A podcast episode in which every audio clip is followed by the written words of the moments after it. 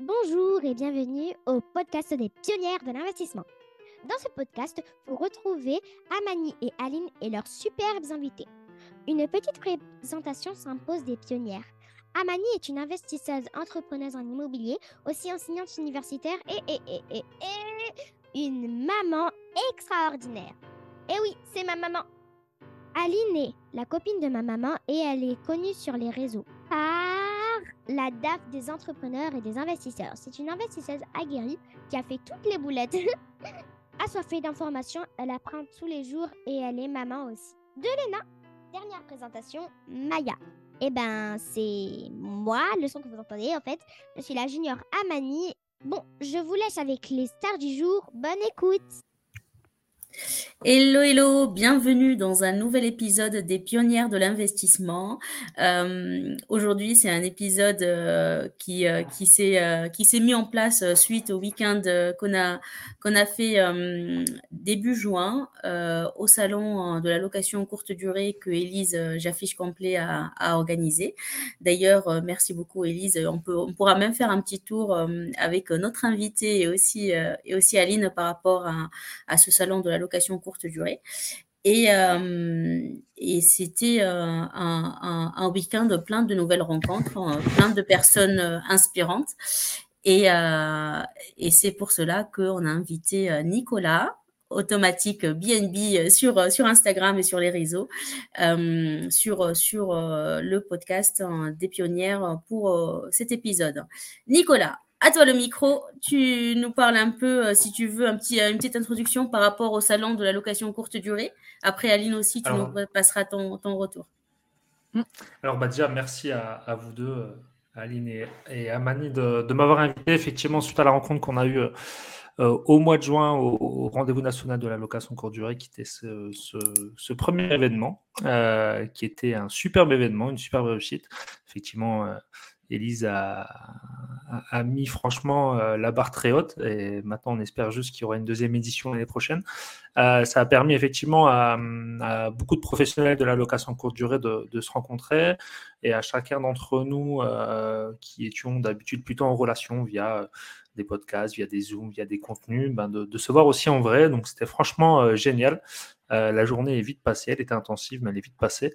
Et euh, donc voilà, donc en tout cas, ça a été un grand plaisir de vous découvrir à ce moment-là, Amani et Aline, parce que je ne connaissais pas avant cet événement. Et cet événement m'a permis de, vous rencontrer, d'apprendre à vous connaître et puis de, rencontrer d'autres personnes que d'habitude j'accompagne via euh, mes réseaux sociaux, via mes, formations ou autres. Et là, j'ai pu voir aussi en vrai. Donc c'était franchement euh, génialissime. Donc j'espère simplement euh, dire à l'année prochaine pour ce second événement à Paris qui était vraiment euh, génial. Et puis surtout les, les, conférences également, on a appris beaucoup de choses. Ouais, euh, voilà, est-ce que tu voulais que je rajoute quelque chose? Bah, qui parfait, tu es? parfait. Ce que tu fais? Alors, qui je, qui je suis? Voilà.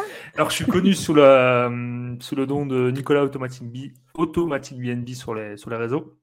Donc vous allez pouvoir me trouver sur euh, YouTube, Instagram, euh, Facebook, les réseaux sociaux principaux. Donc euh, moi, je fais de la location courte durée en fait depuis 2017. En 2019, j'ai également créé une société de sous-location professionnelle. Et depuis euh, 2021, j'accompagne les personnes à bah, justement se lancer dans la location courte durée pour les novices ou pour ceux qui font déjà de la location courte durée mais qui n'ont pas les résultats escomptés je les accompagne pour qu'ils puissent atteindre les résultats qu'ils souhaitent. La grosse particularité que j'ai par rapport à, d'autres formateurs ou, ou à d'autres personnes, c'est que moi, à côté, j'ai une activité professionnelle. Je suis euh, fonctionnaire dans l'éducation nationale. J'ai donc mis en place euh, tout un système pour que mes locations courte durée puissent fonctionner de manière quasiment automatique. Alors, grâce à la délégation, de l'automatisation et ce que j'appelle aussi la standardisation. Et, euh, et, donc, je suis la preuve vivante qu'on peut gérer. Donc, moi, je gère 17 biens en location courte durée tout en ayant une activité professionnelle à côté. Et donc, j'explique comment mettre ça en place tout en étant évidemment euh, rentable. Et euh, moi, mon objectif, en fait, c'est de continuer à être fonctionnaire pendant encore 5-6 ans. Là, j'ai 35 ans. L'idée, c'est d'aller jusqu'à une quarantaine d'années dans le sens où le fait que j'ai le statut de fonctionnaire, ça me permet d'avoir le tapis rouge lorsque je vais dans les banques et donc de continuer en parallèle à investir dans l'immobilier parce que j'ai commencé en fait mon parcours avant la location courte durée en 2016, donc un an plus tôt, en commençant en investissant dans, dans l'immobilier. Et en fait, ce qui a fait qu'en 2019, j'ai commencé la sous-location professionnelle, c'est que de 2016 à 2019, en fait, j'ai investi dans six appartements. Et euh, ben, au moment où j'ai voulu faire le septième, mon, banquier m'a dit euh, il y a trop de trop d'endettement sur une seule tête, vous ne pouvez pas continuer à, je peux plus vous, prêter de l'argent. Donc c'est là où je me suis lancé dans la sous-location professionnelle. Et c'est cette sous-location professionnelle qui me permet de générer de la trésorerie et euh, derrière de continuer à investir. Et là, je viens d'investir effectivement dans un immeuble à Montbéliard que je suis en train, avec un associé, deux associés, que je suis en train de réhabiliter. Donc, c'est une grande maison qu'on divise en, sept logements. Voilà pour faire une synthèse de, mon parcours. Très chouette ton parcours. Et tu as vraiment la preuve qu'on peut arriver à faire plusieurs activités. Pas en fait, moi, je ne veux pas en fait opposer entrepreneuriat et salariat, euh, même si je sais que c'est un peu la mode actuellement. Pour moi, c'est deux statuts qui peuvent euh. L'entrepreneuriat, c'est ses avantages, le salariat, ça a ses avantages, l'entrepreneuriat a ses inconvénients, le salariat a ses inconvénients. Et l'idée pour moi, c'est d'essayer d'allier les deux mondes et de, prendre les, les, côtés positifs de ces deux, de ces deux statuts. D'un côté, la stabilité financière et puis le, le fait que les banquiers ben, nous, déballent un peu le, tapis rouge, de l'autre côté, euh, la liberté, le fait aussi de, d'entreprendre, de, créer, etc. Donc moi, actuellement, ça me permet d'allier l'avantage des deux mondes. C'est comme ça que je me, présente et c'est pour ça que je ne veux pas opposer à chaque fois les deux, les deux statuts et c'est aussi pour ça, lorsque j'accompagne les personnes, je ne suis pas en train de leur vendre de la liberté financière ou le fait d'être entier, etc. Je dis que chacun, on a notre pourquoi. Quand on s'est lancé euh, dans l'entrepreneuriat, en l'occurrence, ou dans l'investissement immobilier, on a tous un pourquoi différent. Une fois qu'on sait le pourquoi on fait ça, ben, l'idée c'est de l'atteindre, mais chacun euh, a son pourquoi. Ça peut être pour des raisons familiales, certains pour quitter euh, peut-être son job parce qu'on est en burn-out, d'autres simplement pour payer les études de leurs enfants, d'autres ben, comme nous, par exemple, fonctionnaires, on est capé d'un point de vue euh, salarial. Donc, euh, si à un moment donné, on veut évoluer financièrement, il faut trouver d'autres alternatives. Donc voilà, donc c'est vraiment, euh, en tout cas pour moi, c'est vraiment important de ne pas opposer ces, deux mondes et plutôt essayer de les allier. Et après, chacun fait ce qu'il veut. Celui qui veut rester 100% salariat, dans le salariat, il peut. Celui qui est à 100% dans l'entrepreneuriat, il peut. Mais de toute façon, il faut que, faut que chacun d'entre nous, on puisse euh, savoir pourquoi on a décidé d'être entrepreneur ou salarié ou les deux, mais pas euh, suivre euh, comme des moutons, je le dis souvent, parce que certaines mm. personnes peuvent tenter de nous vendre sur, sur YouTube ou ailleurs. C'est clair, Nicolas. Et, en plus, l'essentiel que tu as le, L'essentiel que tu as le privilège du choix, le fait de rester salarié, que ça soit vraiment ton choix et que tu es épanoui dans ce que tu fais au quotidien, et en même temps de mixer grâce à ce salaire, hein, on va pas, enfin grâce à ce salaire quand même qu'on peut avoir du levier bancaire, c'est grâce à ce salaire qu'on peut avoir le oui du, euh, banquier, à part si on a fait nos preuves plusieurs années avec des bons bilans dans les sociétés euh, quand on est entrepreneur. Euh, ça c'est un point qui est important et merci que tu as mis le doigt dessus pour nuancer tout ce qu'il y a sur les réseaux. Et d'ailleurs, euh, Nicolas, ça m'amène à une question, ce que tu viens de dire. S'il y a des personnes qui nous regardent aujourd'hui et nous écoutent, euh, d'ailleurs, je dis nous regardent parce que sur YouTube, il y a la vidéo de, de, nos podcasts si vous voulez voir nos têtes. On s'est fait des beautés, mais bon. je suis coiffé avant de venir. Euh, du coup, n'hésitez pas à nous voir sur YouTube et nous laisser bien sûr un petit like et un petit commentaire, ça nous fera énormément plaisir.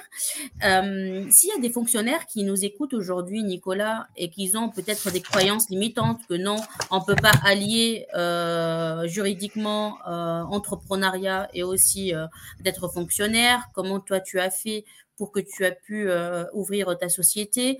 Quelle démarche faire administrative peut-être? Est-ce que tu peux donner des pistes pour les personnes qui nous regardent et casser ces croyances euh, pour les mmh. fonctionnaires? Effectivement, en fait, il faut casser ces croyances euh, limitantes. Alors, effectivement, quand on est fonctionnaire, on n'a pas autant de liberté qu'un salarié dans le privé. Ça, c'est la réalité. Pour euh, ouvrir, en fait, ou être dirigeant, en tout cas, d'une société commerciale en tant que fonctionnaire, il y a deux choses, deux actions à mettre en place.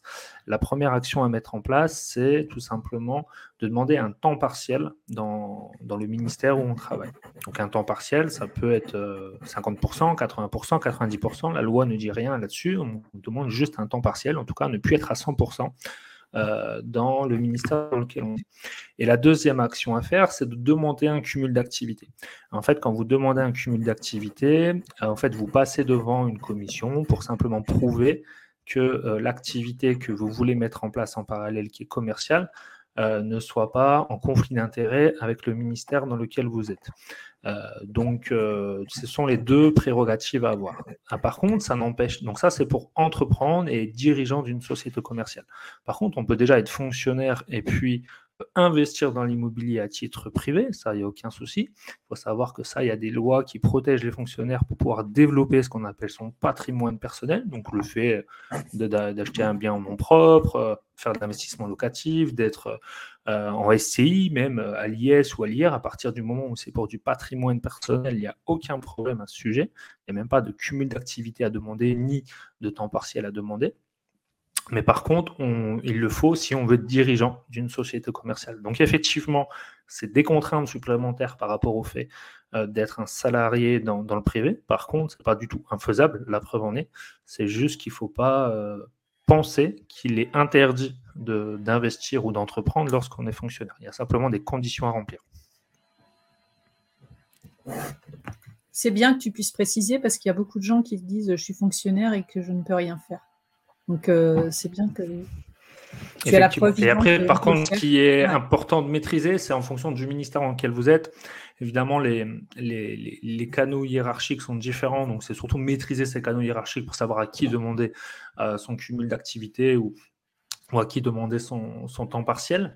Euh, parce que ça doit être demandé à son supérieur hiérarchique et en fonction ben, du service dans lequel on travaille, dans les ministères dans lesquels on travaille, on n'a pas la même organisation hiérarchique, mais une fois qu'on sait à qui on doit demander ça, puis voilà, en tout cas, moi je suis dans l'éducation nationale, tous les, tous les ans on reçoit des, des, mails qui expliquent comment demander son temps partiel, comment demander son cumul d'activité. Donc moi c'était pour euh, reprise, euh, reprise ou création d'entreprise. De, et donc, ça, donc là, voilà. Donc c'est comme ça que ça, fonctionne. Il faut simplement se, renseigner. C'est vrai que le, le plus dur, c'est d'avoir les bonnes informations.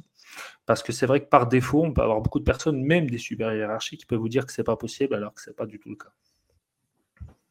Merci Nicolas d'avoir mis euh, le point sur, euh, sur, ce, sur ce volet. Pourquoi j'ai insisté aussi les fonctionnaires, ça reste quand même, il y a pas mal de jours de congé, il y a pas mal de, euh, de temps qu'on peut consacrer à l'investissement immobilier, à la sous-location, à développer son patrimoine. Et j'insiste sur ce point, passer à l'action et vraiment rentabiliser ce temps que vous avez, que beaucoup d'autres salariés ne l'ont pas. Après, oui, bien sûr, selon, le ministère, mais il y a quand même euh, pas mal de congés par an, il y a pas mal de vacances euh, par an qu'on peut vraiment les rentabiliser dans ce sens. C'est pour ça que je disais tout à l'heure, il faut essayer d'allier les deux mondes. à la fois, j'allie la, la sécurité financière, la sécurité de mon statut, euh, le fait d'avoir beaucoup de temps libre avec les vacances scolaires, les week-ends, les soirées, etc. Et à ça, j'allie bah, cette liberté de, pouvoir avoir un temps partiel parce que je peux me rémunérer en partie grâce à mes activités à côté et décider d'organiser mon temps comme, comme je souhaite. Donc effectivement, j'essaye d'allier les, les, deux choses. Et, c'est vrai que bah, là, par exemple, comme j'avais commencé mon activité proprement commerciale en 2019, hein, ma société de sous-location, parce qu'avant mes autres activités, c'était euh, ben, en nom propre que j'avais fait des, achats. Euh, ben, là, c'est à peine mon troisième bilan comptable, hein, parce que moi, j'ai ouvert ma société en, novembre 2019. Donc, le, premier bilan comptable a eu lieu non pas en décembre 2019, mais en décembre 2020. Et donc là, en 2022, enfin en décembre 2022, j'ai à peine de solder mon, mon troisième bilan comptable. Donc, si je n'avais pas continué à avoir mon activité professionnelle à côté, pendant tout ce temps-là, je n'aurais pas pu continuer à investir. En tout cas, ça aurait été très limitant pour pas dire impossible, même si pareil, comme je le dis souvent, l'impossible n'existe pas, mais il faut pas non plus croire que c'est le monde des bisounours et qu'un banquier euh, avec des revenus euh, qu'il va considérer comme instables, sachant que lui mesure le risque en permanence, euh, s'il n'a pas trois bilans comptables sur votre société, hormis si vous avez fait la découverte de l'année et vous faites un bénéfice énorme sur les premières années de votre société, mais ça, c'est pas tous les entrepreneurs qui y arrivent, ben, vous allez le bloquer pendant un certain temps. Et moi, je le dis souvent, avant d'être un infopreneur, je suis avant tout un investisseur.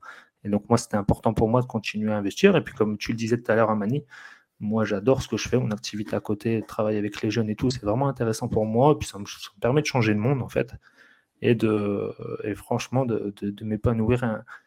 De m'épanouir. j'ai pas toujours eu cette, cette réflexion-là. en fait, c'est surtout pendant le Covid, en mars 2020, enfin, à partir du moment où il y a eu les confinements, où je me suis vraiment dit, mais en fait, euh, je ne pourrais pas, je pense, m'investir à 100% dans, mon, dans l'entrepreneuriat, en gros tout seul devant mon ordinateur, à faire de l'infoprenariat ou, que le monde de l'investissement, dans le sens où euh, ben, j'ai besoin vraiment, en tout cas moi, c'est ma personnalité, d'avoir des relations humaines euh, et puis d'être dans un monde qui n'est pas mercantile, notamment l'éducation nationale. Et moi, ça me fait vraiment du bien d'avoir ces deux mondes dans lesquels je navigue au quotidien, en fait.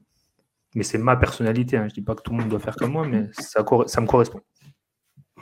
Ce qui est bien, c'est que tu as trouvé ton équilibre. Exactement. Exactement. Hmm. Très inspirant. Merci Aline. Oh, ouais, chouette. On a fait une belle rencontre en train tous les deux. Effectivement, la, quand on est rentré, la chance... on est rentré du salon. La chance qu'on a eue, c'est en se rencontrant au, salon qu'on s'est aperçu qu'on fait finalement on prenait le même train retour, donc on a pu échanger euh, bah, pendant plus de deux heures dans le wagon-bar. Donc c'était euh, c'était excellent. Et tu m'as bien aidé sur certains points pour la tarification des tarifs. Effectivement, sur ta partie location courte durée, tu as pu euh, avancer, donc ça c'est cool. On a échangé là-dessus. Voilà. Et après, j'ai appelé Amélie en lui disant qu'il faut mettre ça en place. Nicolas m'a dit qu'il fallait. Non, mais effectivement, si là on était amené à, parler de location courte durée, le, le, fait de mettre en place effectivement des, euh, une tarification dynamique ou ce qu'on peut appeler le revenu management, euh, c'est extrêmement important en fait. C'est le principe de base de, beaucoup de commerces, comme euh, l'hôtellerie, comme ben, justement les transports. C'est comme ça qu'on augmente son chiffre d'affaires, c'est comme ça aussi qu'on augmente ses marges. Il y a des périodes de l'année où il y a plus d'offres que de demandes et il y a aussi des périodes de l'année où il y a plus de demandes que d'offres donc, il faut jouer avec ça par rapport à ces prix. Et c'est comme ça que ben, on peut déjà, juste sur ce point-là, faire la différence entre 80% euh, des loueurs qui ont des résultats lambda et 20% des loueurs qui ont des résultats exceptionnels, euh, dans le sens où ils mettent des choses différentes des autres. Et notamment, le revenu management, c'est un des points qu'il faut mettre en place euh, pour, pour se démarquer de la concurrence. D'ailleurs, euh, Nicolas, on va venir au revenu management euh, par la suite. Mais euh, si je reprends Nicolas au moment où il, a passé à l'action dans l'investissement immobilier, c'était 2016-2017, si j'ai bien compris, que tu n'as pas directement commencé avec la location courte durée. Est-ce que tu peux nous partager ce que tu as fait en investissement en, un de tes appartements en chiffres ou le premier en chiffres et par la suite le déclic qu'il t'a amené à aller dans la location courte durée? Bah, de toute façon, le, premier bien que j'ai euh, acheté en 2016, euh, c'était quand en fait, je suis devenu titulaire dans, l'éducation nationale. Euh, non, c'était ma deuxième année de titularisation dans l'éducation nationale. je me suis dit, je vais commencer à préparer ma retraite. C'était comme ça que je me suis mis en tête pour investir. Et donc, j'ai investi dans un appartement en nu avec déjà un locataire à l'intérieur. Un truc que je ne ferai plus aujourd'hui, mais c'était typiquement ce que je recherchais à l'époque, en 2016. Je me rappelle quand j'allais dans les agences, je dis, moi, je ne veux pas me prendre la tête toute façon, je ne savais pas à cette époque la différence entre nu et meublé d'un point de vue fiscal. Et je voulais juste qu'il y ait déjà un locataire dedans. Grosso modo, je vais chez le notaire, je signe et on me donne un, loyer tous les mois. Et moi, à cette époque-là, c'est pareil, c'était une erreur. C'était de penser simplement, voilà, le, loyer est de 450 euros, mon crédit il est de 450 euros, c'est bon, ça équilibre, on est parfait. Euh, sauf qu'évidemment, à ce moment-là, je n'avais pas conscience et connaissance que bah, il y avait d'autres taxes, d'autres charges, euh, des, frais de copro, des, etc., des charges de, enfin des taxes foncières, etc. à payer. Donc, euh, donc voilà, donc c'est comme ça que j'ai commencé. Puis euh, bah, j'ai fait les choses comme beaucoup de personnes le font, et c'est pour ça que je le déconseille de le faire, c'est-à-dire d'investir et puis après de se poser les, bonnes questions, en disant est-ce que finalement c'est un bon investissement, est-ce que c'est bien ce que j'ai fait, etc.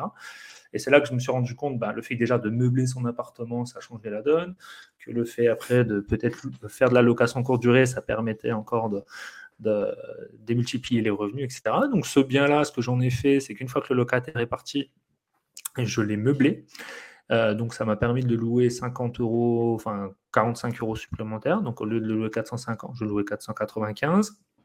D'un point de vue fiscal, ben, il y avait de l'amortissement qui s'est mis en place, que je me suis mis au réel. Euh, je ne payais pas d'impôts, alors que Avant, je, payais, je payais des impôts. Euh, donc voilà, donc tout simplement, euh, ça c'est la première étape qui, m'est arrivée. Et puis après, à un moment donné, en 2017, euh, donc ça c'est en 2016, ouais, et en 2017, j'ai investi dans un autre appartement, dans une autre ville, où là j'ai dit tout de suite, je vais le mettre en location courte durée, parce qu'en commençant à potasser sur le fait de faire du meublé, de gagner plus d'argent avec l'immobilier, qu'est-ce qu'on pouvait mettre en place? Et j'ai dit, bah, je vais tenter la location courte durée. Donc, je me suis euh, un peu formé là-dessus. Et puis, euh, même si en 2016-2017, hein, il y avait beaucoup moins de contenu qu'aujourd'hui en ligne, il y en avait déjà un peu, mais c'est beaucoup moins qu'aujourd'hui, euh, je me suis lancé dedans et j'ai vu tout de suite que ça fonctionnait. Et donc, ce que j'ai fait, c'est que ce premier bien que j'avais acheté en 2016, que j'avais passé de nu en meublé, après, je l'ai passé de meublé en location courte durée. Et donc, ce qui fait qu'aujourd'hui, il est toujours en location courte durée et euh, ben, qu'il est devenu rentable. Hein. Quand il est passé en meublé, on va dire j'équilibrais les finances. Et quand je l'ai mis en location courte durée, il est devenu rentable. Alors ça, c'est une erreur, hein, dans le sens où ce que je dis souvent maintenant, c'est qu'il faut qu'il soit rentable déjà en le louant à l'année en meublé de façon classique. Et la location courte durée doit être vraiment la cerise sur le gâteau. Donc euh, c'est pour ça que j'amène souvent les gens à, réfléchir dans le bon ordre, de ne pas faire la même erreur que moi ou comme d'autres personnes. J'ai la chance que j'ai pu retomber sur mes pattes très rapidement, euh, sans, aucun gravuge, parce que je me dis toujours, si je, m'étais loupé sur mon premier investissement, s'il y avait eu plus d'impact, ça aurait pu euh, tout simplement... En fait, j'avais la chance que c'était un petit investissement. C'était un petit investissement, c'était un investissement à 75 000 euros, donc il n'y avait pas trop d'impact derrière. Mais, euh, mais voilà, donc tout simplement pour dire qu'il euh, faut faire les choses dans le bon ordre. Je ne les ai pas fait dans le bon ordre. Et donc maintenant, j'essaie d'apprendre aux gens, ou en tout cas, je les alerte sur le fait de, faire les choses dans le bon ordre.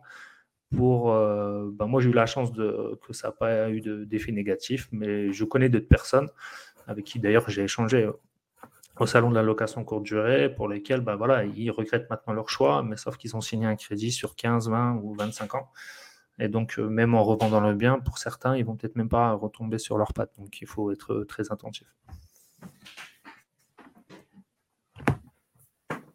À fait. C'est important de faire attention. Après, moi, je rajoute un peu de nuancé aujourd'hui par rapport euh, aux conditions de crédit euh, et les taux. Euh, c'est que même en location en pérenne, on peut ne pas tomber forcément sur l'équilibre. Mmh.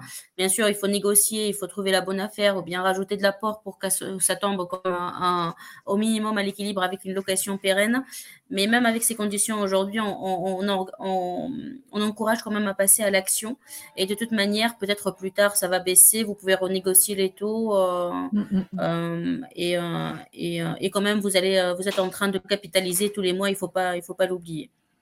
Non, non, c'est sûr. Ça, ça, de toute façon, le passage à l'action, je ne le regrette pas, hein, bien au contraire. Et il faut passer à l'action, c'est extrêmement important. Euh, on a la chance, on va dire, d'être sur des, taux variables à la baisse, c'est-à-dire qu'aujourd'hui, on peut être à 4% et, investir. Et puis, si demain, ça passe à 5 ou 6%, bah, notre crédit reste à 4. Et puis, si à un moment donné, il descend, bah, on pourra renégocier.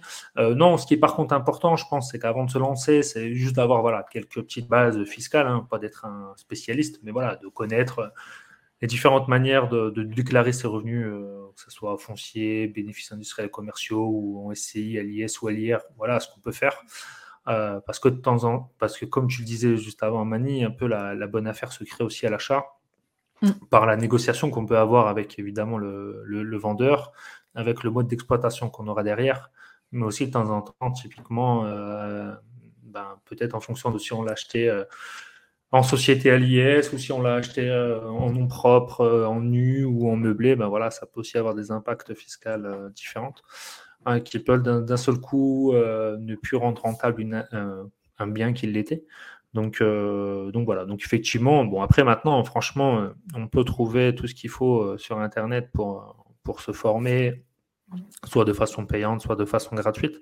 Mais voilà, au moins de s'initier à un minima pour savoir de quoi on parle. Moi, euh, voilà, à l'époque, euh, je m'étais même pas du tout initié. Je voulais juste préparer la retraite. Et pour moi, préparer la retraite, c'était juste avoir un appartement.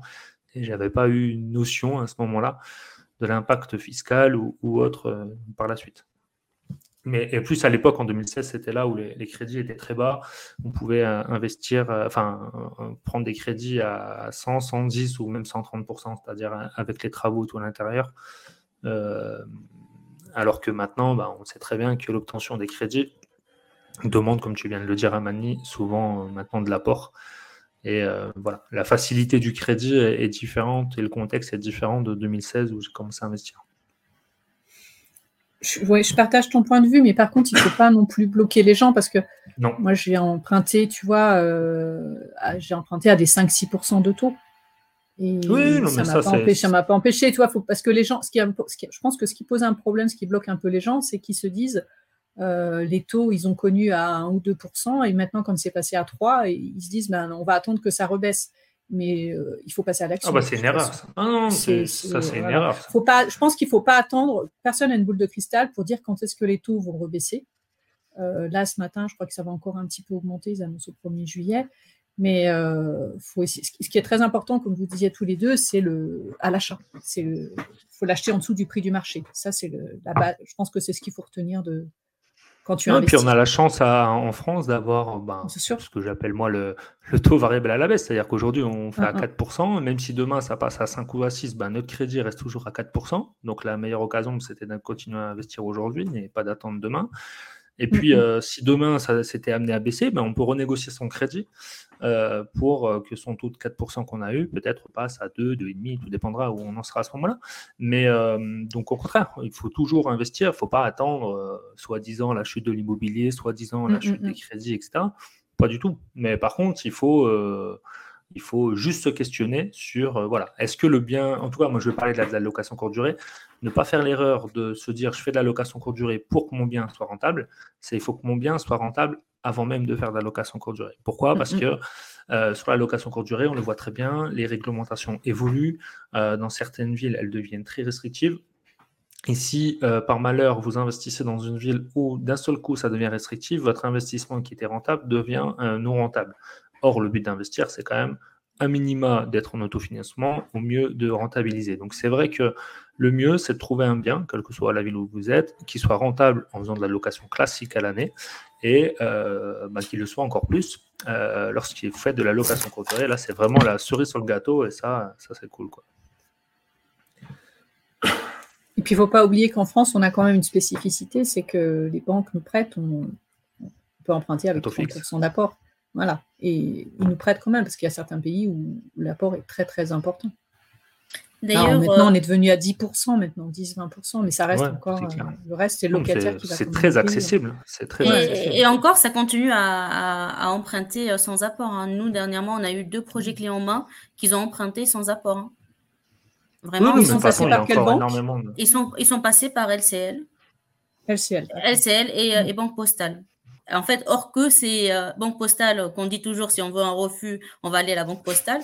Et, euh, et LCL, c'est une banque nationale. Mais en fait, c'est juste la situation de la personne, son taux d'endettement. Aujourd'hui, euh, la banque postale, elle a changé euh, sa stratégie parce qu'elle est en train aussi d'accueillir pas mal, pas mal de personnes, le, d'autres banques nationales.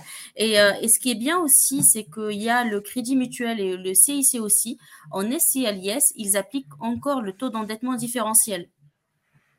Et si vous avez fait de très bonnes opérations, euh, c'est-à-dire votre delta, votre taux d'endettement, il diminue au fur et à mesure que vous investissez. Et, euh, comme ça, vous pouvez investir euh, en SCLIS avec le crédit mutuel et le CIC, sachant que vous sortez des conditions ACSF comme vous êtes vous êtes en société.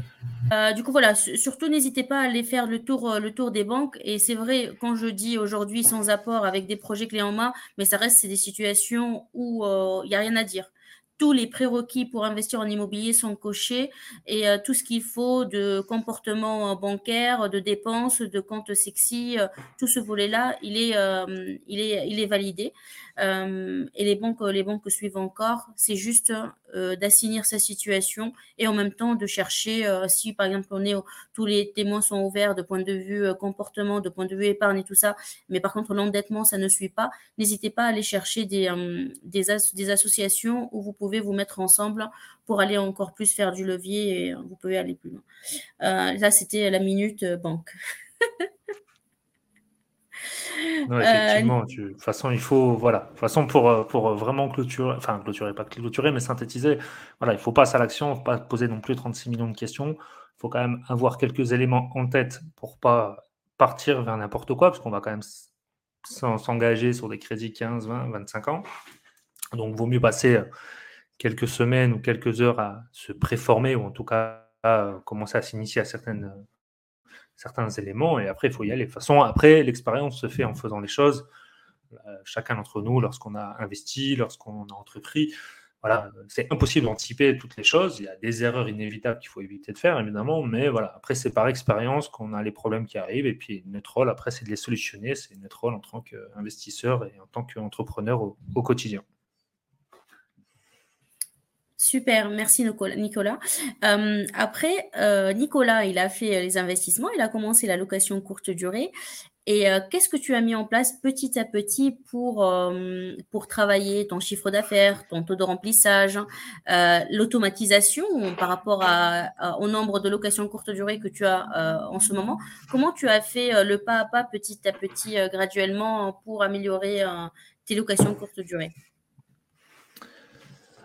Alors en fait, effectivement, au fur et à mesure où j'ai développé mon parc de location courte durée, j'ai mis en place différentes choses. Alors, j'ai commencé tout de suite par euh, l'automatisation, c'est-à-dire quand je parle d'automatisation, c'est automatiser l'envoi des messages à mes voyageurs. C'est-à-dire que si là aujourd'hui, pendant que je suis en train de faire le podcast avec vous, si quelqu'un réserve automatiquement, il y a une confirmation de sa réservation, il ne doit pas attendre que je lui envoie un message. Il y a une synchronisation des calendriers pour éviter le surbooking. Et euh, derrière, il y a toute une séquence email qui s'envoie au voyageur pour que le parcours du voyageur soit le plus fluide possible. Je parle souvent de parcours de voyageur parce qu'entre le moment où la personne réserve chez vous sur euh, la plateforme Airbnb ou Booking et le moment où elle va quitter votre logement, il faut que tout soit fluide. Il faut éviter toute friction. Donc là, par exemple, on va lui envoyer automatiquement la facture, on va lui envoyer automatiquement le guide d'accueil pour que la personne puisse préparer son séjour. Euh, lorsque la personne va arriver dans le logement, donc ça c'est pas automatisé, mais il y a de la signalétique, vu que c'est des entrées autonomes, ben, le code Wi-Fi, comment enlever par exemple la sécurité enfant, si sur votre plaque de cuisson, ben, vous, l'avez activé, etc.. Donc tout ça, ce sont des choses, ça passe par l'automatisation et aussi par la communication, toutes ces choses que j'ai mis en place durant l'ensemble du parcours du voyageur. Au début, quand j'ai commencé, je ne parlais pas en parcours voyageur. Voilà, pour moi, c'était juste on automatise à minima. Mais en fait, je me suis aperçu qu'une réservation, c'est pas juste au moment T où la personne arrive dans votre appartement. Une réservation, c'est euh, du moment où elle réserve jusqu'au moment où elle le quitte. Donc, si quelqu'un réserve quelques semaines en avance, ça peut être un, parcours voyageur qui peut être assez long. Il faut donc qu'il soit le plus fluide possible. Et donc, pour ça, il faut à la fois concentrer les informations les plus importantes, mais en même temps savoir les euh, distiller au bon moment. C'est-à-dire qu'évidemment, un client, entre le moment où il réserve, entre le moment où il arrive chez vous et entre le moment où il part, il a besoin d'informations différentes, pas les mêmes informations. Il ne faut pas non plus le noyer d'informations. Donc là, moi, tout ce que j'ai appris euh, grâce à mon expérience et aussi en me formant, en m'inspirant de ce que font aussi les hôteliers, même moi quand je voyage, j'observe beaucoup euh, comment on, m'accueille dans les, dans les hôtels, etc. Voilà, l'idée c'est vraiment d'avoir un, parcours voyageur le plus fluide possible qui passe par une séquence email automatisée, etc.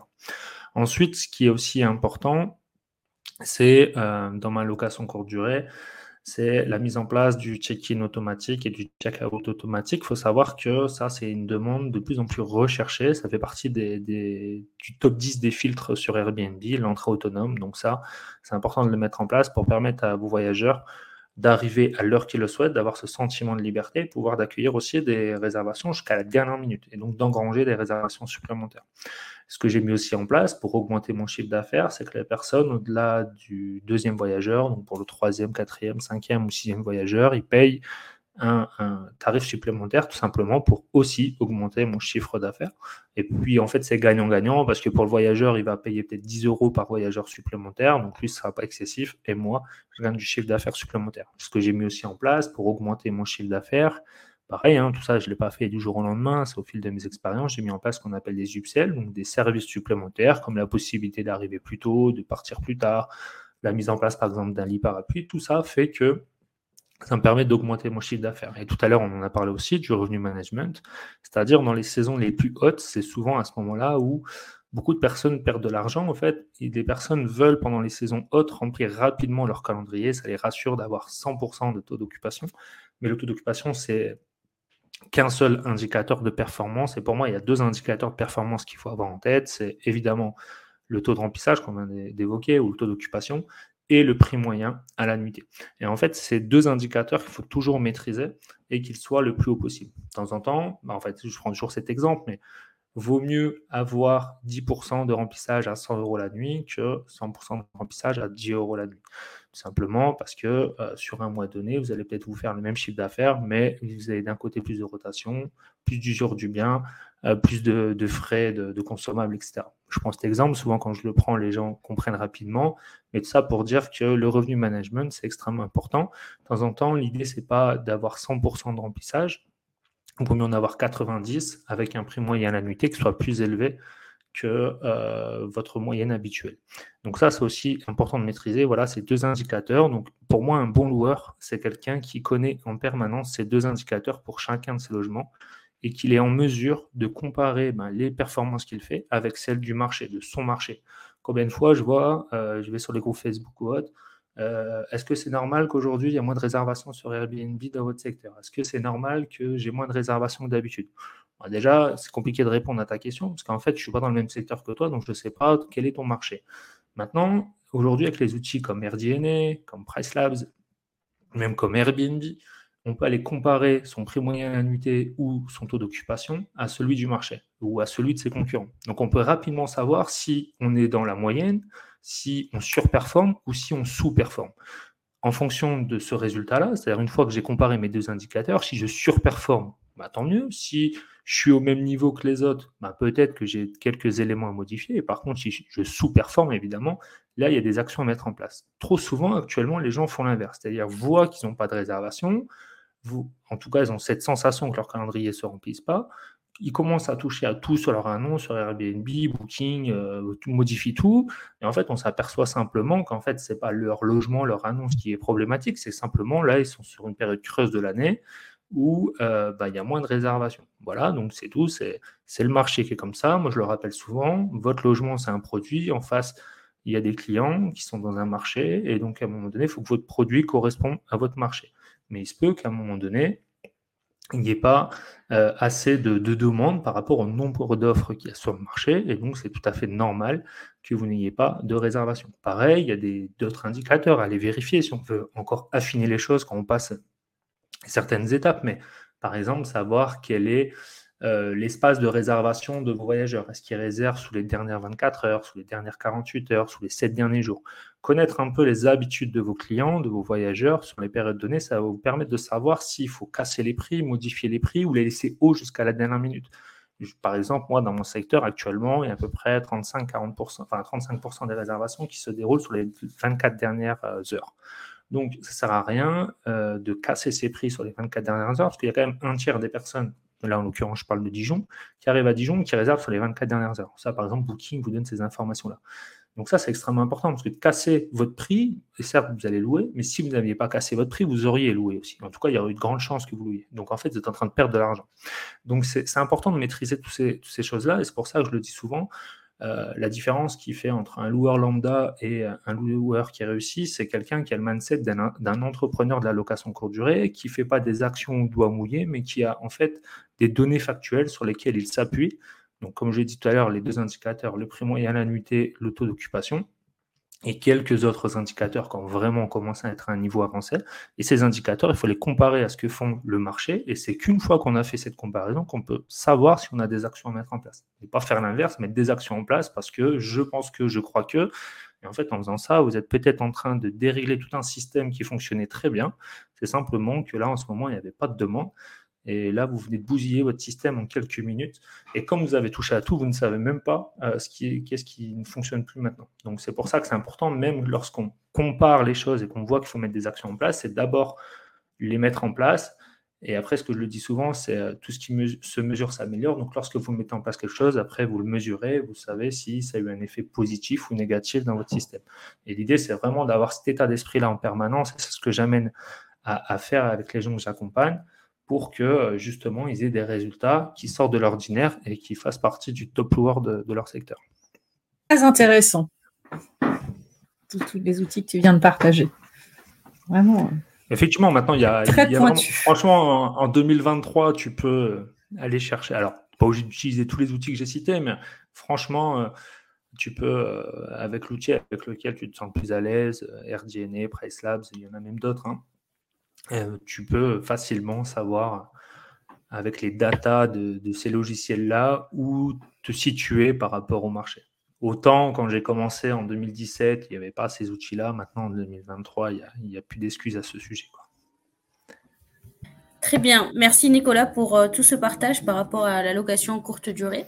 C'est euh, très inspirant et en effet, hein, beaucoup de personnes euh, laissent de l'argent sur la table mm, mm, mm. en essayant de négliger tout ça et, de mettre en place ces outils bien poussé euh, dans, ce, dans ce détail, hein, ça pourra qu'améliorer euh, votre chiffre d'affaires. Et même pour les personnes qui veulent se lancer et qui cherchent le secteur et qui veulent se dire, euh, bon, bah, je vais exploiter en location courte durée. Certes, la, l'affaire, il faut la, la, négocier, il faut se baser sur la location pérenne. Mais si c'est votre stratégie de louer en location courte durée, de faire déjà cette étude en amont, de connaître le secteur où vous pouvez aller pour, pour investir.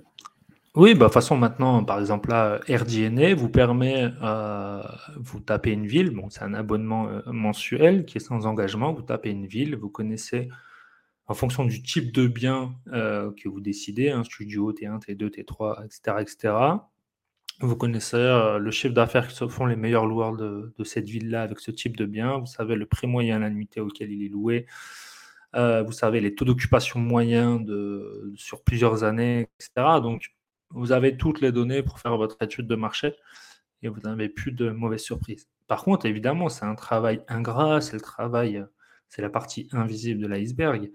Mais ce travail-là, si vous le faites, ce temps perdu, entre guillemets, que vous avez au début, c'est tout le temps gagné que vous avez derrière. Parce que vous allez vous apercevoir peut-être que dans certaines villes, en fait, peut-être en investissant un peu plus, par exemple en prenant un T3 au lieu d'un T2, vous allez euh, démultiplier vos revenus parce que bah, c'est peut-être là la demande qu'il y a actuellement. Donc c'est bien de faire cette analyse, euh, cette étude de marché. Alors en plus, il ne faut pas avoir peur, parce que souvent quand on parle d'étude de marché, hein, on se met euh, directement des grands trucs dans la tête. Mais en fait, maintenant, avec des outils comme RDNA, cette étude de marché peut être faite en, 2-3 heures. Et euh, en tout cas, d'avoir toutes les données pour pouvoir analyser, vous faire vos rentabilités et euh, savoir si faire de la location courte durée dans cette ville-là, avec ce type de bien-là, dans ce quartier-là ou dans cette rue-là, est rentable ou pas. Je veux dire, avec RDNA, on peut aller jusqu'à une rue près pour savoir euh. On peut même euh, retrouver les annonces, cliquer sur l'annonce, voir bah, le logement euh, en question avec lequel on se compare, quel est son, chiffre d'affaires moyen, quels sont les équipements qu'il a dans son logement, etc. etc. Voilà, on peut aller, on peut très loin. On peut même, on peut, par exemple, rien que vous mettez sur, vous tapez sur Google quels sont les éléments les plus recherchés, les filtres les plus recherchés sur Airbnb, vous avez les 10 filtres les plus recherchés en France. Après, vous pouvez même faire par ville. Donc, ce que je veux dire par là, c'est qu'après, vous pouvez même affiner chaque chose pour savoir qu'est-ce qu'il faut mettre ou équiper dans votre logement une fois que vous avez compris que dans votre secteur, vous pouviez faire de la location courte durée. Et donc ça, c'est tout ce qu'on apprend, par exemple, dans, dans, le cadre de mes accompagnements. C'est l'idée vraiment de, comme je le répète tout à l'heure, on a un produit à mettre en face de, clients qui ont des besoins. Il faut que notre produit réponde à ce besoin par la localisation, par le prix qu'on va mettre euh, et par les équipements qu'on va mettre à l'intérieur. Donc une fois qu'on a tout ça, ben, les planètes s'alignent et puis vous pouvez, euh, vous pouvez louer. Mais c'est tout un travail qui se fait dans l'ombre, mais qui est extrêmement important pour après, ben, une fois qu'on sait exactement, c'est pour ça que moi je me diversifie pas dans des millions de villes. Euh, je suis dans euh, trois villes, euh, trois villes que je maîtrise sur le bout des doigts, qui ont évolué entre 2016 et aujourd'hui, mais que je maîtrise sur le bout des doigts et je sais exactement ce que recherchent les voyageurs dans ces villes-là. Je sais exactement quel type de voyageurs j'ai en fonction de période de l'année, si c'est en semaine ou en week-end. Une fois que vous maîtrisez ça, vous, pouvez, bah, vous pouvez voilà, faire partie des meilleurs loueurs. Mais tout ça sont des datas que vous devez récupérer, savoir où les trouver, les analyser et après ben, les mettre en action pour, pour les mettre face à vos voyageurs. Et moi, je t'amène hein, à la, sous-location professionnelle. Ouais. Tu, tu, avais dit ton passage à l'action pour la sous-location professionnelle, c'est au moment où tu étais bloqué par ton banquier, après si bien, et tu avais l'appétit encore pour en continuer dans l'investissement. Et d'ailleurs, hein, ceux qui sont piqués, normalement, ils continuent, ils ne s'arrêtent pas. Hein. Parfait. Est-ce que tu peux nous expliquer plus c'est quoi la sous-location professionnelle Expliquer un peu le business plan ou bien le business model de, de, cette, de, ce type d'exploitation? Et, et, derrière, aujourd'hui, comment tu arrives à recruter des nouveaux appartements, tes astuces pour convaincre les propriétaires? Donc effectivement, une fois qu'on est piqué, on, veut toujours continuer à investir. Donc c'est ce que j'arrive à faire évidemment là avec euh, bah, la trésorerie que je me fais sur la sous-location et puis euh, avec le fait que je sois toujours salarié à côté. Parce que là, on parle de location courte durée ou de sous-location euh, que je vais évoquer maintenant, mais j'ai aussi maintenant des appartements qui sont en location classique à l'année dans d'autres villes.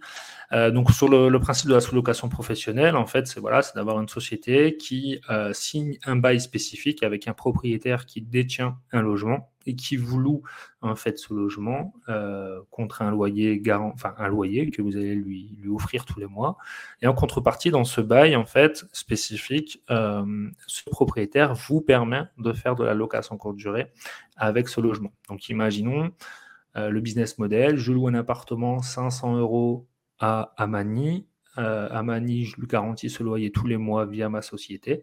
Et moi, je vais louer le logement d'Amani tous les mois sur Airbnb, sur Booking. Je vais me générer du chiffre d'affaires, on va dire environ 1500 euros de chiffre d'affaires. Donc, je vais avoir, une fois que j'ai payé le loyer, l'eau, l'électricité, les commissions Airbnb, les commissions Booking, etc., les dames de ménage, une fois que j'aurai enlevé tout ça, il va me rester un bénéfice. Ce bénéfice peut aller entre 300 euros et 500 euros, tout dépend le type de logement que vous avez, etc. Mais j'ai parlé de ces chiffres parce que l'idée, globalement, c'est de faire un x3, c'est-à-dire que si vous louez un appartement 500 euros, il faut essayer de faire en chiffre d'affaires x3 à peu près pour, euh, pour qu'une fois que vous avez tout payé, en prenant en compte tous les frais qu'on peut appeler cachés, etc., euh, qui vont des consommables, à la blanchisserie, etc. Voilà, il vous reste un bénéfice et vous vivez grâce à, ce bénéfice. Et l'idée, c'est de dupliquer ces, est en fait, tout simplement ce business model avec autant de logements que vous le souhaitez pour, euh, ben, pour augmenter votre bénéfice, sachant qu'à chaque fois, par contre, à chaque fois que vous allez euh, augmenter votre quantité de logements, bah, il y a d'autres problématiques hein, qui vont arriver dans votre société, euh, qui sont dans les ressources humaines, dans l'organisation de votre société, dans euh, comment on gère la logistique, comment on gère les consommables, etc. Mais ça, c'est une problématique que peuvent avoir tout entrepreneur, quelle que soit son activité. Mais après, voilà. Après, votre propre limite, c'est vous-même, parce que là, comme il n'y a pas de crédit immobilier, comme il n'y a pas de taux d'endettement, euh, vous pouvez continuer à développer votre sous-location autant que vous le souhaitez. Par contre, je le répète, quand vous faites ça, vous ne capitalisez pas dans l'investissement immobilier au sens où on l'entend, c'est-à-dire que si à un moment donné j'étais amené à revendre un bien sur lequel j'ai capitalisé, sur lequel j'ai remboursé un crédit, je peux récupérer une somme. Là, si j'arrête la sous-location professionnelle du jour au lendemain, soit mon activité professionnelle de sous-location s'arrête, soit bah, je revends ma société à quelqu'un qui veut reprendre, mais ce n'est pas exactement la même chose. Donc, euh, c'est pour moi deux activités qui sont complémentaires, l'investissement immobilier et la sous-location professionnelle. Il y a aussi un avantage, c'est par rapport à la fiscalité, quand tu arrives par rapport au LMNP, qui peut être intéressant expliquer. C'est quand les gens sont un petit peu justes.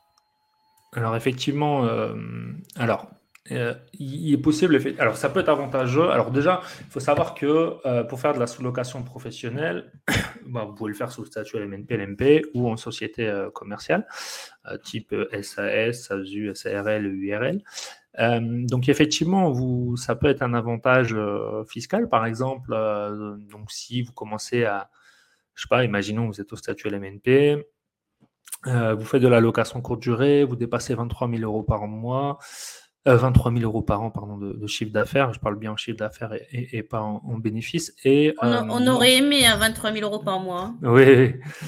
Et donc, euh, et donc là, on, paye de l'URSSAF hein, quand on fait de la location courte durée, même si on au statut LMNP et qu'on dépasse 23 000 euros par an de, chiffre d'affaires. Si on fait de la location courte durée, on paye de l'URSSAF.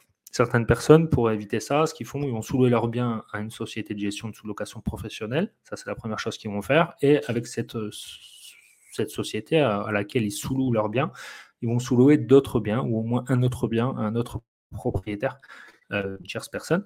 Comme ça, en fait, ils vont tout mettre dans cette société et ça va leur permettre de ne pas dépasser ce seuil de 23 000 euros en nom propre et euh, de, ne pas payer d'URSSAF en l'occurrence. Ou ça leur permet aussi, sous le statut, de ne pas euh, passer sous le statut loueur meublé professionnel quand, à cette condition que je viens d'exposer des 23 000 euros, l'ensemble des revenus est supérieur à enfin, l'ensemble des revenus d'allocation courte durée dépasse euh, les revenus du foyer fiscal, on va dire en termes de, salaire. Et je parle bien en termes de, foyer fiscal. Mais bon, Aline est un peu plus spécialiste que moi sur la partie fiscalité, mais effectivement, le fait de mettre ça en place, ça vous permet euh, de euh, bah, d'optimiser les choses.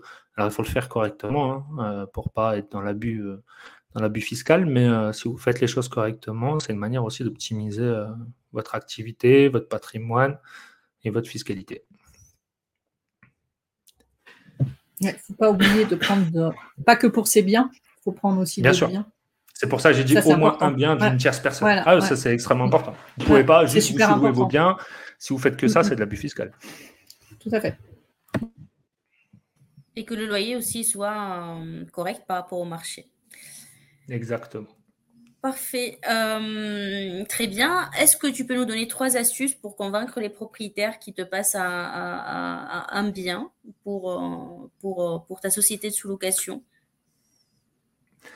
Alors déjà, la première astuce, alors déjà, c'est d'avoir les bons filtres sur le bon coin ou sur les sites sur lesquels vous recherchez. Parce qu'à un moment donné, à perdre du temps parce que vous n'avez pas mis les bons filtres à, regarder toutes les annonces. C'est un peu comme quand vous faites de l'investissement immobilier, ben, vous perdez plus de temps à, regarder les annonces qu'autre chose. Donc, c'est vraiment de mettre déjà les bons filtres, savoir vos critères de rentabilité, de localisation, etc.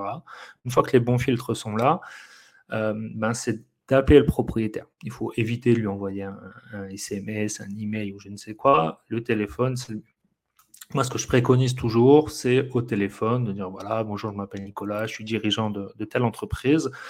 Euh, votre logement m'intéresse grandement. Moi, j'ai des collaborateurs qui viennent régulièrement euh, dans, cette ville donnée et j'ai besoin de les loger. Votre logement m'intéresse grandement pour pouvoir les loger. Est-ce que euh, votre logement est toujours disponible est-ce qu'on peut convenir d'un rendez-vous pour une visite?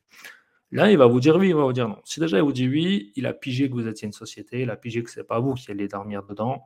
Donc déjà, il n'est pas fermé à toute disposition par rapport à la sous-location professionnelle. Mais à ce moment-là, au téléphone, je commence pas à lui parler des termes qui peuvent lui faire peur, tels que sous-location, Airbnb, Booking. Ça, je vais le faire en face à face. Mais je fais exprès d'utiliser la sémantique que j'ai évoquée juste avant pour que par contre ils comprennent bien que je suis une société, je ne suis pas un particulier et que ce n'est pas moi qui vais vivre dedans, il y aura des tierces personnes qui vont vivre dedans. S'il me dit non, bah c'est next, si c'est oui, bah dans ces cas-là, c'est lors du rendez-vous en face à face que je vais lui exposer euh, bah, ce que je fais comme activité en détail. Et je vais volontairement, lorsque je vais arriver dans un, dans un appartement, demander voilà, combien de temps il me consacre euh, pour cette visite. Comme ça, je veux savoir globalement combien de temps j'ai pour négocier avec lui, 5, 10, 15, 30 minutes pour pouvoir lui exposer tous les arguments que j'ai. Après, moi, ce que j'ai aussi comme, euh, comme astuce, c'est que j'ai une, grille hein, que je me suis faite où en fait j'ai toutes les peurs, on va dire, des propriétaires qui sont indiquées. Toujours la même, hein. est-ce que votre activité est légale? Qu'est-ce qui me prouve que le loyer sera garanti? Euh, Comment on gère s'il y a des euh, dégâts, etc. De toute façon, les craintes sont toujours les mêmes. Et en face, moi, je me suis écrit des arguments et des exemples qui sont propres à moi, qui sont différents de, chacun. Ce qui fait que quand les personnes m'opposent ces objections-là, euh, dans mon script, on va dire de vente, même si ce n'est pas une vente, mais dans, le script commercial, moi, j'ai directement les réponses. Ça lui permet de le rassurer. Et un autre point aussi qui est important, c'est de maîtriser le bail que vous allez faire signer à votre propriétaire. Ce bail, c'est la première fois que le propriétaire a de grandes chances qu'il le voit. Donc, il va vous poser plein de questions. C'est normal, il n'a jamais vu ce type de bail. Il va demander si c'est si c'est bien légal de, ça, il va vous demander des termes juridiques qui sont écrits à l'intérieur de ça. Donc, il faut vraiment maîtriser pour que vous, vous passiez voilà, pour quelqu'un de professionnel, pour que vous ayez une attitude professionnelle et pour que vous rassuriez votre euh, propriétaire. Donc, vraiment, déjà, voilà, c'est trois, quatre points là que j'ai évoqués, c'est extrêmement important euh, pour que euh, vous donniez toutes les chances de tout simplement d'avoir bah, d'avoir un propriétaire qui accepte de se louer auprès de vous. Après, le plus dur, hein, c'est le premier bien. Une fois que vous avez loué les premiers biens, il y a de la preuve sociale, vous pouvez même aller faire visiter aux autres appartements que vous sous-louez déjà, ça rassure les propriétaires. Mais c'est comme toute activité, c'est quand vous vous lancez, c'est un peu plus dur. Mais en fait, il faut aussi apprendre voilà, à avoir cette aisance orale pour, euh, pour pouvoir échanger et surtout écouter votre propriétaire sur les craintes qu'il peut avoir. Et c'est là-dessus qu'il va falloir lever ses doutes pour lui prouver que ce que vous mettez en place, c'est-à-dire la location courte durée, va pouvoir répondre à ses besoins. Tout à fait. Hein. Et d'ailleurs, euh, ce qui est recommandé, c'est de commencer déjà par les propriétaires qui sont autour de nous, au moins de faire la preuve sociale. Et par la suite, on peut même donner les contacts de ces propriétaires pour rassurer les nouveaux propriétaires qui entrent qui entre avec vous dans la société de sous-location. Et d'ailleurs, euh, tu as bien fait, Nicolas, de parler par rapport au bail, comme c'est un bail qui est spécifique, hein, euh, qui peut être soit un bail dérogatoire commercial ou commercial, et aussi ça peut être un bail civil. Est-ce que tu peux donner plus d'infos concernant ces deux types de baux, dans quel cas les utiliser euh, par rapport aux personnes qui veulent se lancer? Alors moi, ce que je conseille aujourd'hui, si la personne a le choix, c'est d'utiliser le bail civil dans le sens où le bail euh, dérogatoire commercial, la, hum, la contrainte, c'est qu'il dure trois ans. Donc ça veut dire que ça veut dire que le, loyer que vous allez négocier aujourd'hui avec le propriétaire, dans trois ans, vous allez devoir renégocier, parce que ce sera la fin du bail, même s'il y a eu un indice locatif qui a fait évoluer le, loyer jusqu'à ce moment-là. Dans trois ans, en fait, ce qui va se passer, c'est que le propriétaire, s'il veut renégocier grandement le loyer, il pourra. ce qui fait que pour vous, peut-être, ça va jouer sur votre rentabilité, ça ne va pas être des frais qui sont prévus, etc. L'avantage, je trouve, que d'un bail civil, en l'occurrence sur ce point-là, c'est qu'aujourd'hui, on négocie un loyer. Ce loyer va évoluer dans le temps en fonction d'un indice qu'on aura peut-être évoqué dans, le bail, mais vous, ça va vous permettre de vous projeter dans le futur et de savoir où vous en êtes sur bah, vos charges en termes de loyer et euh, ce que vous allez pouvoir gagner. Donc moi, je trouve que le bail civil, ça permet de combler beaucoup de trous dans la raquette après, c'est vrai que la sous-location professionnelle, qui a été euh, démocratisée euh, notamment par Jean Baudin, fonctionnait souvent avec un bail dérogatoire et depuis, bah, Dimitri Boujard ou, d'autres personnes spécialistes et, juristes ont mis en place un bail civil qui ont permis de, pour moi en tout cas, de, calfeutrer certains trous qu'il y avait dans la raquette et je trouve de, même c'est plus simple, je trouve, même dans la négociation avec les propriétaires. Lorsque vous parlez d'un bail civil, ça fait moins peur qu'un bail commercial. Ça, c'est plutôt des, blocages mentaux, mais c'est toujours un blocage mental en moins élevé. Donc voilà, donc si aujourd'hui, euh, sachant que la légalité est la même, hein, quel que soit le, bail que vous utilisez, si aujourd'hui vous aviez le choix entre les deux, euh, je vous conseillerais de prendre plutôt le, bail civil. Je disais, c'est comme pour euh, les garages, on utilise souvent le bail civil. Exactement, c'est plus. En tant que propriétaire, c'est quand même beaucoup plus pratique. Tu peux fixer le que tu veux, le préavis que tu veux. Tu es, tu es plus maître. C'est plus flexible. Exactement. Alors, je trouve que le bail dérogatoire porte bien son nom. Il est dérogatoire pendant trois ans et après, bah après logiquement, on doit passer sur des beaux commerciaux 369. Mm. Tout à fait les, beaux, bah, les beaux commerciaux de 369 sont beaucoup plus euh, contraignants pour, euh, pour nous en tant que sous-loueurs, parce que ça nous engage, euh, ça nous engage davantage. Donc, donc voilà, donc le conseil serait plutôt d'aller sur, sur des bails civils. C'est très inspirant tout ce que tu as pu en mettre en place en quelques années, Nicolas, tout en travaillant c'est euh, c'est top, euh, bravo. Et euh, surtout, ton travail, il est, il est aussi inspirant parce que tu, j'imagine que tu parles d'investissement aux jeunes qui changent un peu le mindset ou pas du tout dans ton travail? Alors, je, ne cache pas ce que je fais, je je vais pas le promouvoir là où je travaille, mais je cache pas ce que je fais. Hein. Je suis sur YouTube, je m'affiche, donc il y, a toujours des élèves ou même des, collègues hein, qui, me retrouvent euh, sur, euh, sur Insta, sur YouTube ou, sur Facebook.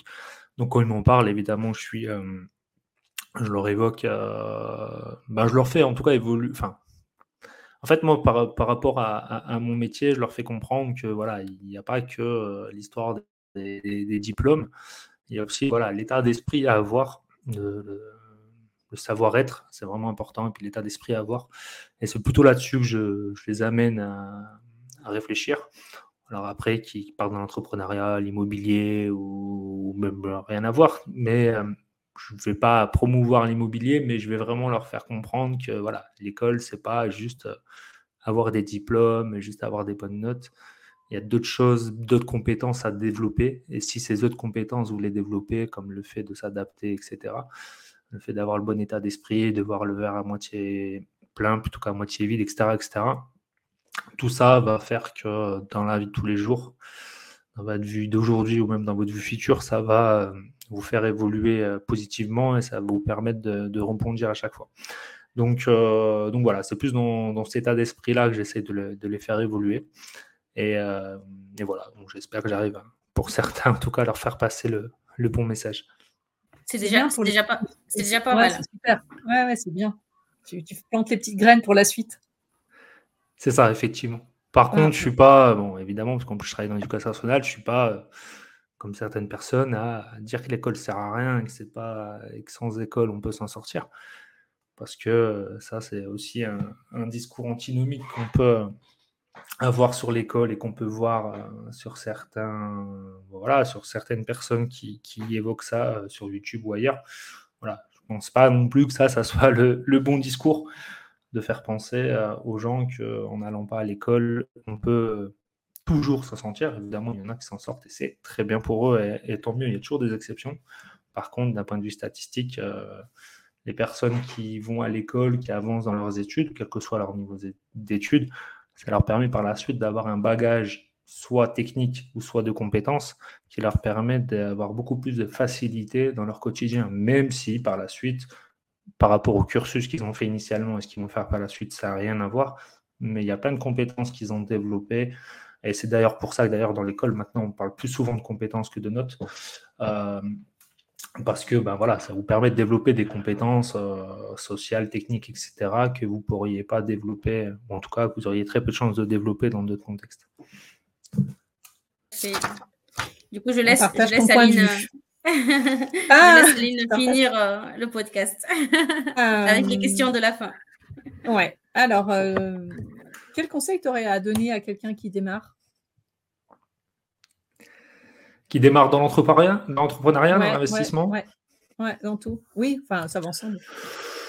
à part se former avec toi non, bah, je sais pas ça que j'aurais dit, mais plutôt de passer à l'action. C'est-à-dire que moi, c'est souvent ce que je dis, hein, mmh. c'est de passer à l'action. C'est qu'à un moment donné, on peut suivre toutes les formations, toutes les vidéos YouTube, tous les contenus que euh, des gens comme moi ou des personnes comme vous ou autres peuvent sortir, de faire tous les séminaires du monde. Si derrière, vous passez pas à l'action, ça sert strictement à rien. Donc franchement, c'est de passer à l'action. C'est pas de se jeter dans le vide sans parachute, c'est pas ce que je vous dis. Par contre, c'est qu'à un moment donné, il faut passer à l'action. Et euh, la peur, ça fait partie aussi du, voilà, du, processus. Euh, il faut simplement voilà, mesurer les risques, euh, mais il faut voilà, passer à l'action, étape par étape. Hein. Moi, je le répète souvent, hein, quand j'ai commencé en 2016, jamais j'aurais imaginé euh, qu'aujourd'hui, j'ai autant de, de, logements, que j'ai autant de crédits immobiliers, que j'ai voilà, créé une société, une holding, etc. Voilà, quand c'est étape par étape, mais euh, vraiment, voilà, passe à l'action. Et surtout, avant même de passer à l'action ou pendant que vous passez à l'action, voilà, pourquoi je passe à l'action, quel est mon pourquoi, pour qu'à un moment donné, quand il y a des moments un peu plus euh, difficiles, parce que l'entrepreneuriat ou l'investissement immobilier, c'est pas non plus le monde des bisounours, de temps en temps, il y a des moments plus difficiles que d'autres, bah, se rappeler le, pourquoi on fait ça, et comme ça, ça vous donne un sens à ce que vous faites. suis d'accord avec toi. Je pense qu'Amani aussi. Euh, est-ce que tu aurais une rubrique ou un livre à partager euh? Alors moi, sur le, livre qui... Moi, le livre que j'ai souvent euh, en tête et que je relis sur certains passages, c'est La semaine de 4 heures de Tim Ferriss. Qui, alors, si on lit l'intégralité de, son livre, faire une vraie semaine de 4 heures, ça, j'y crois pas. Mais par contre, avoir cette philosophie euh, de toujours euh, tenter de mettre en, place des choses pour optimiser votre temps, pour optimiser votre activité, pour optimiser vos process, pour que justement le but c'est pas de travailler plus, mais de travailler mieux. Euh, ça, voilà, je trouve que c'est vraiment pour moi un livre qui peut être, qui peut amener à réfléchir là-dessus. Et pour moi, voilà, il m'amène en tout cas à, à, travailler mieux ce livre et de temps en temps, je relis certains passages. Et là, comme on est sur la fin, euh, qui est-ce que tu verrais à ta place la prochaine fois sur le podcast? Qui est-ce que tu as envie qu'on invite? Bah, Tout à l'heure, on parlait d'Élise. Je ne sais pas si Élise, vous l'avez déjà invitée. Non. Mais Elise, bah, autant elle est spécialiste dans la location courte durée, dans fait de maximiser son chiffre d'affaires avec le revenu management qu'on a évoqué tout à l'heure, mais je trouve son parcours entrepreneurial très, ben voilà, très, très enrichissant et qui donne vraiment envie parce que ben voilà, elle a, quitté euh, son activité, son ancienne activité pour créer une entreprise qui s'est développée grandement là en 3-4 ans. Elle a eu ce, ce, courage et surtout elle a réussi à, à créer cet événement euh, national de la location courte durée qui n'existait pas et c'était une sacrée réussite. Euh, donc voilà, donc une preuve que que lorsqu'on passe à l'action, on peut réussir des, grandes choses. Et je pense que son parcours, à la fois dans la location courte durée, en tout cas dans, l'activité, le fait de maximiser son chiffre d'affaires grâce au revenu management et surtout son parcours entrepreneurial, ça peut être quelque chose qui est très, très enrichissant. Et après, elle a dit qu'elle aurait une deuxième édition. Hein. De toute façon, elle n'a pas le choix là. Elle n'a pas le choix. Vu la réussite du premier, elle n'a pas le choix. Et Madame Evans, qui s'est occupée de l'organisation, a dit aussi que c'était vraiment euh, qu'elle avait une approche entrepreneuriale euh, différente des autres personnes. Non, mais ça... Elle avait appris plein de choses avec elle. Franchement, c'était, c'était top et euh, bah, ça s'est vu pour nous en tant que soit exposants, speakers ou même les, les, spectateurs qui sont venus. Tout était fluide, tout était carré. Enfin, il n'y avait rien à dire, quoi. Franchement, euh, puis, euh, non, franchement, il n'y avait rien à dire. C'était super, une belle réussite. Très bien, on va la euh, contacter. oui, on va la contacter. Et où est-ce que les gens peuvent te retrouver s'ils veulent faire appel à tes services? Alors, s'ils veulent me retrouver, donc sur YouTube, Facebook ou sur Instagram, vous tapez Automatic BNB, donc A-U-T-O-M-A-T-I-C B-N-B, donc Automatic BNB. Et vous le tapez sur euh, Facebook, YouTube ou Instagram et vous m'en retrouverez. Donc moi, tous les mardis, je fais une vidéo sur YouTube. Après, je fais du contenu régulier sur Instagram et sur Facebook. Donc à ce moment-là, ben, vous allez voir, il y aura toujours mes contacts et puis euh, je vous répondrai euh, pour ben, simplement vous accompagner, vous aider dans votre développement en termes de sous-location, de conciergerie ou de location courte durée pour justement vous professionnaliser que vous soyez soit débutant ou à l'inverse que vous soyez un peu plus confirmé mais que vous n'avez pas les résultats escomptés. Ok, super. Merci Nicolas. De toute manière, on mettra les liens vers tes pages euh, en bas de cet épisode. En vous les retrouvez. Mm. Je... En tout cas, ça nous a fait... Euh, très, très plaisir. Ouais, vraiment un super... Très enrichissant et ça va apporter beaucoup de, de valeur aux gens. C'est cool. Euh, non, mais en tout cas, ça m'a fait grandement plaisir également. La preuve, là, ça fait déjà plus d'une heure qu'on est ensemble, c'est passé euh, très très vite. Donc encore merci à Aline et à Mani euh, de m'avoir invité. C'était vraiment un, grand plaisir de, vous partager un, maximum de choses, même si c'est toujours difficile. En à peine une heure de, tout synthétiser, mais j'espère avoir été en tout cas le plus clair. Et puis pour ceux qui ont des questions par rapport à, à ce, podcast, ben, n'hésitez pas à me contacter parmi un des trois réseaux que j'ai évoqués juste avant. Vous m'envoyez un message et euh, dans tous les cas, j'y réponds personnellement. Il n'y a personne qui répond à ma place, donc j'y répondrai et puis on pourra même prendre un rendez-vous téléphonique s'il le faut pour que je continue à, répondre à, à, vos questions pour que vous puissiez aller plus loin dans votre location courte durée. De toute manière, euh, euh, si jamais vous avez des questions, vous pouvez les noter aussi en bas de, cet épisode. On pourra refaire un autre épisode avec avec Nicolas s'il faut pour pour répondre à vos questions aussi. Euh, n'hésitez surtout pas.